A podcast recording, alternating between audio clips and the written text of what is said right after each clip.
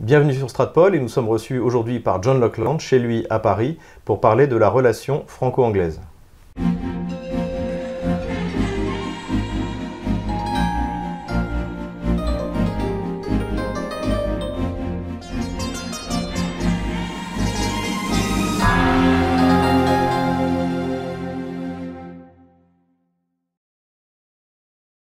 John Lockland, bonjour. Bonjour. Nous allons parler aujourd'hui d'un thème euh, qui nous, qui, nous est, que nous avons à cœur euh, tous les deux, c'est-à-dire de la relation franco-anglaise. Alors l'Angleterre a été pour la France pendant longtemps son, son, meilleur ennemi, on va dire, euh, que ça, a démarré à l'époque médiévale par la, la, guerre de Cent Ans qui a été structurant pour nos deux histoires, on va dire. Ça s'est prolongé encore au moment de, de, de, Richelieu avec le soutien aux, aux, protestants de La Rochelle, qui est un peu symbolique de cette histoire. Euh, et euh, par cette deuxième guerre de Cent Ans, puisqu'on qualifie un peu donc, ces événements qui, euh, ont lieu au, cours du XVIIIe siècle et qui se terminent en 1815 par le traité de Vienne, eh bien comme une deuxième guerre de Cent Ans qui, celle-là, aurait été gagnée par l'Angleterre. Et d'ailleurs, la, fin de, de l'épopée révolutionnaire et napoléonienne sonne le début du grand, la grande domination de l'Empire britannique, non seulement sur, l'Europe, mais sur le monde entier. Euh, à partir donc de, 1815, on observe un rapprochement, notamment au moment de la monarchie de juillet, puisque c'est là où on a les premiers accords, euh, de la France avec l'Angleterre. Euh, la France prenant acte qu'elle ne sera plus jamais une grande puissance comme elle a été à l'époque de Louis XIV, et qu'il lui faut donc des, alliés, qu'elle ne peut plus tenir tête face à, l'Europe entière. Et, finalement, on a ce, ce rapprochement ira toujours plus loin. Euh, ça passe par la regrettable euh, guerre de Crimée contre nos, amis russes. Euh, et, finalement, ça c'est plus, plus positif, par cette alliance que nous avons justement avec les Russes et les Anglais avant la Première Guerre mondiale, où là, à mon avis, il y a quelque chose qui est scellé dans les tranchées, et dans le sang et dans, la, chair à canon, on va dire. C'est-à-dire que eh bien, les Français et les Anglais tiennent pendant 5 ans face, mmh. face, face aux, Germano-Autrichiens avec des exemples de bravoure, enfin qui sont, euh, qui sont, euh, euh, ça, mériterait une, vidéo à soi tout seul. À, l'issue de, ce, de, ce, de, ce, de, cette guerre, eh bien, de nouveau, la France se tourne naturellement vers l'Angleterre avant la Deuxième Guerre mondiale. Alors ça se passe beaucoup moins bien cette fois-là, puisque le, les Allemands se montrent beaucoup plus efficaces en 40 et plus rapides qu'ils le, le, sont en 14. L'Angleterre devient le pôle de, de, de, résistance en fait euh, dès 1940 et, euh, et euh, le, le, monde qui sort de la Deuxième Guerre mondiale toujours grâce à l'Angleterre, ça faut le dire, hein, c'est pas grâce à Staline ni, ni aux Américains, c'est grâce à Churchill qui ne veut pas se retrouver tout seul face à, à, l'URSS et à l'Allemagne dont on craint jusqu'à la fin des années 50 qu'elle se réarme, eh bien c'est l'Angleterre qui donne sa place à la France aux Nations Unies, voilà, le, qui permet à la France de retrouver, malgré sa défaite, un, un poids politique. Voilà un peu la vision que j'ai, j'ai retracé ça chronologiquement. Euh, alors déjà sur ces considérations historiques, qu'est-ce que vous pouvez rajouter? Qu'est-ce que, qu'est-ce que j'ai oublié? Quels sont au contraire les points sur lesquels il faudrait insister? Alors, euh, je suis peut-être pas la bonne personne pour, euh, pour vous répondre, puisque je suis excessivement francophile et donc euh, pas du tout un observateur. Je suis excessivement anglophile, donc... Je, je, rajouterai seulement deux points. D'abord, comme Churchill disait euh, toujours, enfin, on, lui prête la citation suivante que pendant toutes les, parmi toutes les croix qu'il avait apportées pendant la Seconde Guerre mondiale, la croix de Lorraine était la plus lourde de toutes. Et il est vrai que les rapports entre Churchill et De Gaulle étaient extrêmement difficiles, notamment autour du Moyen-Orient. Euh, il y a d'ailleurs une excellente histoire du Moyen-Orient depuis l'accord Sykes-Picot qui explique euh, euh, l'histoire de cette région à travers la rivalité anglo On peut peut-être citer ce livre James de Barr, par James Barr, Une ligne dans le sable. On mettra le lien. Euh, voilà. Dans, dans, dans... non, je dirais que d'abord il y a, malgré les désaccords entre Churchill et, De Gaulle sur le plan politique, évidemment la présence de la France libre à Londres est un symbole très fort de cette alliance. ça c'est la première chose. La deuxième chose que je voudrais dire, c'est que malheureusement les deux pays ont refermé cette parenthèse euh, tout de suite après la guerre, ou, dans les années qui ont suivi la guerre. La France, euh, en s'alignant inconditionnellement avec l'Allemagne, et le Royaume-Uni en s'alignant inconditionnellement avec les États-Unis. Et donc, ayant pris ces deux chemins opposés, cette alliance qui devrait exister, qui devrait exister, pourquoi? Parce que, eh bien, ce sont les deux grandes nations et en quelque sorte les, nations constituantes, je dirais, de, l'histoire de l'Europe. Plus encore que, que l'Allemagne, qui elle aussi a une histoire très ancienne, mais la France et l'Angleterre comme État sont évidemment les, les, deux États constituants, je dirais, de, toute l'histoire. Je ne sais plus quel historien euh, euh, français a dit qu'il ne fallait comprendre une seule chose dans l'histoire, c'est que l'Angleterre est une île, et puis euh, si on a compris ça, on a compris tout le reste. eh bien, les deux pays ont, fait ce pari, la France avec l'Allemagne et, et les Anglais avec, les États-Unis. Euh, qui sont euh, pour l'un comme pour l'autre des aberrations historiques. Euh, qui, sont, qui, sont, sans doute dues aux, conditions sans précédent qui existaient donc, au lendemain de la Seconde Guerre mondiale, conditions de, domination américaine que nous connaissons et d'impuissance en fait de l'Europe, dominée à, à l'ouest par les États-Unis et à l'est par la Russie. Et, cela fait qu'à mon sens, les deux pays n'ont plus, et c'est certainement le cas pour l'Angleterre, n'ont plus vraiment le sens de l'État.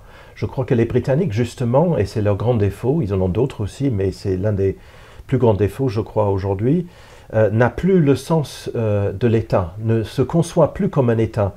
L'Angleterre se conçoit, euh, hélas, je le déplore, depuis maintenant presque quelque chose comme un siècle, comme un empire. Non pas, non pas comme un empire territorial, puisqu'évidemment cet empire a, cessé d'exister, mais comme une sorte d'empire de valeurs euh, dont les Américains seraient en quelque sorte les, les, porteurs. Mais ça, si vous me décrivez la France, là également. Eh ben, c'est justement, il y a une symétrie absolument ah épouvantable entre les deux, puisque là, pour la France, c'est l'Europe maintenant qui incarne cet empire de valeurs euh, dont la France était... Euh, a eu une, où la France a eu une, influence déterminante dans les années 50. Et, et, mais cette idée-là de l'Europe comme une, façon pour la France de se déployer euh, sur le continent euh, est malheureusement très profondément ancrée dans la mentalité de la classe politique française. Et je pense qu'elle abîme la pensée et la réflexion stratégique française tout aussi, tout aussi que, tout autant que, que, que, l'Alliance Atlantique abîme la réflexion stratégique des Anglais. il y a pourtant aujourd'hui des alliances euh, qui fonctionnent bien. Alors, il y a des, moi, domaine dans lequel j'ai travaillé, par exemple, il y a des, euh, le complexe militaire-industriel anglais qui est très puissant et, le français qui n'est pas mal non plus, euh, ont des produits en commun, le 40 mm télescopé, il y, y, a des réalisations qui sont quand même concrètes. Donc, malgré tout, on sent qu'il y a quand même une volonté, de, en tout cas d'une partie des États, de, de vouloir continuer à coopérer avec l'Angleterre, de considérer l'Angleterre comme un partenaire euh, Incontestablement, je pense que euh, même après le Brexit, la France va continuer évidemment, pour des raisons euh, évidentes et politiques et commerciales, à coopérer avec l'Angleterre. Ça c'est certain. Mais malheureusement aussi, il est inévitable que les Anglais se tournent au moins sur le plan commercial vers les États-Unis. Mm-hmm parce que se détacher de l'Europe, de l'Union européenne, implique forcément de trouver des partenaires ailleurs. Et les Américains se sont mis, sous Trump en tout cas, euh, euh, en première position en proposant d'emblée des accords de libre-échange avec le Royaume-Uni. Donc je le déplore puisque je ne suis absolument pas atlantiste, mais je pense que l'un des résultats euh, à regretter du Brexit va être, hélas, un renforcement de cet alignement et de cette lubie anglaise euh, vers les États-Unis. Ce que, ce que, vous voulez dire, c'est qu'il n'y a pas de relation d'équilibre entre Washington et Londres. C'est qu'il y a un leader et il y a un... Mais bien évidemment, bien évidemment. Euh, mais là encore, c'est exactement ce qui se passe euh, en Europe avec la France. Les deux pays se considèrent dépourvus d'indépendance et de, de, vrai pouvoir, donc ils cherchent un pouvoir de substitution. Mhm. dans le cas des Anglais, c'est l'Alliance Atlantique, dans le cas de la France, c'est l'Europe. Comment est-ce qu'on pourrait euh, imaginer, euh, sur quel fondement, euh, un avenir, on va dire, positif dans la relation franco-anglaise? Il y a une communauté de civilisation, c'est incontestable. Enfin, quand on parle avec des Anglais, des vrais Anglais cultivés, etc., on, sent qu'on est du même, de, la, même civilisation. il y a une communauté, il y a évidemment un, passé commun, même s'il est fait de, guerre. C'est après tout, en tout cas, à cette époque-là, on se respectait, on se respectait relativement. les guerres les guerres qui nous ont, qui ont animé notre histoire n'étaient pas des guerres à mort, euh, euh, même s'il y a eu des exactions comme dans toutes les guerres. C'était pas pas un combat à mort comme on a pu le voir notamment dans les guerres du XXe siècle. Euh, je, pense que les temps sont malheureusement peu propices à ce genre de vraie alliance qui, par définition, serait une alliance bilatérale Parce que, encore une fois, les États européens, sont, leur, leur, réflexion stratégique est très abîmée par la présence de ces alliances permanentes qui sont l'OTAN et l'Union européenne. et cela fait que les États européens ne raisonnent plus en termes d'État. nous avons vu ces derniers jours un petit début de ce qui pourrait être une réflexion au niveau de l'État dans la bouche d'Emmanuel Macron qui dit, euh, il a dit à, Poutine en, août que, euh, que euh, le multilatéralisme était mort à cause de mmh. Trump évidemment et qu'il fallait donc un petit réalignement sur la Russie. Il vient de dire euh, euh, dans des économistes que l'OTAN est en état de mort cérébrale parce que les Turcs avaient envahi la Syrie sans demander l'autorisation aux autres membres de l'OTAN, et d'autres âneries pareilles. Mhm. Alors ce sont des incohérences. Euh, quand Macron dit cela, ça ne correspond à aucune réalité. Il dit tellement de choses. Il dit tellement de choses, mhm. c'est du bavardage, parce que pour dénouer, pour défaire euh, l'OTAN, euh, ça ne se fait pas du jour au lendemain. Il y a des, il y a des bases militaires partout euh, sur le continent européen. Et bien sûr, pas en France, grâce au général de Gaulle. Pas en France, mais ça va venir, puisque François Hollande a, oui, avait commencé à, changer. Donc ça pourrait venir un jour. C'est le rêve de François Mitterrand de remettre l'OTAN. Mais il y en a partout en Allemagne, et partout en Italie, partout bien sûr au Royaume-Uni. Mhm. La, politique étrangère de l'Union européenne ne peut pas dévier de celle de l'OTAN. Et, la politique de défense, parce que là, il faut bien ajouter que, que l'OTAN est cité nommément dans le traité de Lisbonne. Et donc pour revenir là-dessus, c'est traité-là que je parle. Voilà.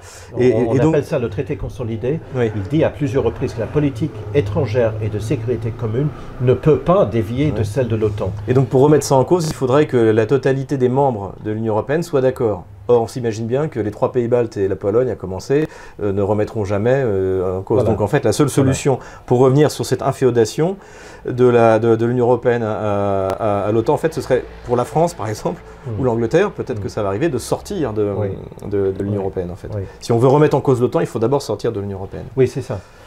Donc je, vois mal comment euh, on pourrait revenir à, une, époque antérieure où les gens... C'est pas pour demain en tout cas, puisque malheureusement les esprits ont été trop déformés par la présence de ces institutions internationales qui abîment en fait la pensée stratégique, qui, qui, qui font... Ce que vous voulez dire, c'est qu'avant avant de recréer une relation bilatérale, il faut recréer euh, nos États, oui. respectivement à Londres et à Paris. Oui, oui, oui, voilà. De, manière, on va dire, plus culturelle, et ce sera le, mot de la fin, euh, comment est-ce que la France est perçue aujourd'hui en Angleterre en général euh, Est-ce que... Euh, ben, moi, je, perçois la France comme une civilisation supérieure à l'Angleterre sur le plan culturel. C'est ma profonde conviction. L'Angleterre, malheureusement, a fait depuis longtemps le pari de la mondialisation, plus encore que la France. Euh, avec Londres qui est devenue une ville-monde, euh, une capitale où les Anglais sont minoritaires. Il faut, savoir que, à la différence de la France, les statistiques sur l'appartenance ethnique euh, sont, officielles et les gens sont invités à déclarer leur appartenance et les, recensements depuis plus d'une décennie montrent que les Anglais sont minoritaires dans, leur propre capitale. Donc il y a, une, fuite en avant en Angleterre vers, euh, mais ça c'est, je crois que les Français le savent, vers le libéralisme, vers le libre-échangisme, vers l'immigrationnisme, etc. en France, il y a les mêmes tendances, mais en France, il y a aussi des forces de résistance mhm. considérables, à la fois de la gauche et de la droite. Par gauche, j'entends bien sûr les gilets jaunes, droite, j'entends le conservatisme catholique, les familles nombreuses, etc. Ces milieux-là euh, sont les milieux euh, de la bourgeoisie catholique. Il n'y a, pas de familles nombreuses en Totalement, totalement inexistants. Les seules familles nombreuses au Royaume-Uni euh, sont des cas sociaux. Enfin, je résume, mais, mhm. c'est le cas. Il n'y a absolument pas ce monde qui, est tellement magnifique en France et, que j'ai l'honneur de connaître, des, familles de la bourgeoisie qui sont nombreuses et qui sont qui sont catholiques et qui sont conservateurs naturellement. Ça, malheureusement, c'est totalement inexistant. Mais la France, de manière générale, elle est perçue, je dirais, de façon euh, euh, très positive, même par les Anglais qui ne sont pas nécessairement francophiles. Je, il y a bien sûr l'agacement, euh, la, francophobie habituelle. À l'occasion des matchs de rugby. Voilà, voilà. les Français sont considérés comme, peuvent être considérés comme arrogants, comme difficiles, comme suffisants, mm. comme, même comme nationalistes C'est assez. c'est d'ailleurs exactement l'image que, que, souvent les Français font des Anglais, je crois. Oui, oui, c'est ça. Perfidie, etc. non, mais je, sur le plan, je crois, de, de, de l'opinion générale, je pense qu'il y a quand même un respect fondamental. Euh, ne serait-ce que pour euh, le luxe, pour la culture, pour la, euh, pour la belle vie en France, dont, dont, les Anglais sont, sont, très majoritairement conscients. Eh bien, ce sera le mot de la fin. Merci John Lockland d'avoir porté ce regard, je dirais presque amoureux, sur notre de beau pays et notre peuple. C'est de dire. Voilà, en tout cas, moi je partage la même admiration pour la, pour la grande histoire anglaise et voilà, de ce, de notre meilleur ennemi, je dirais, et euh, notre, euh, finalement aujourd'hui un partenaire avec lequel, une fois qu'on j'ai bien compris votre message, nous aurons reconstitué euh, le sens de l'État, mmh. l'État en soi, mmh. eh bien, ce sera l'occasion de recréer l'entente cordiale, voilà. Si cette vidéo vous a plu, n'hésitez pas à mettre un pouce bleu, n'hésitez pas à vous inscrire à notre chaîne YouTube, n'hésitez pas à faire un don, les coordonnées de notre compte PayPal seront en description de cette vidéo.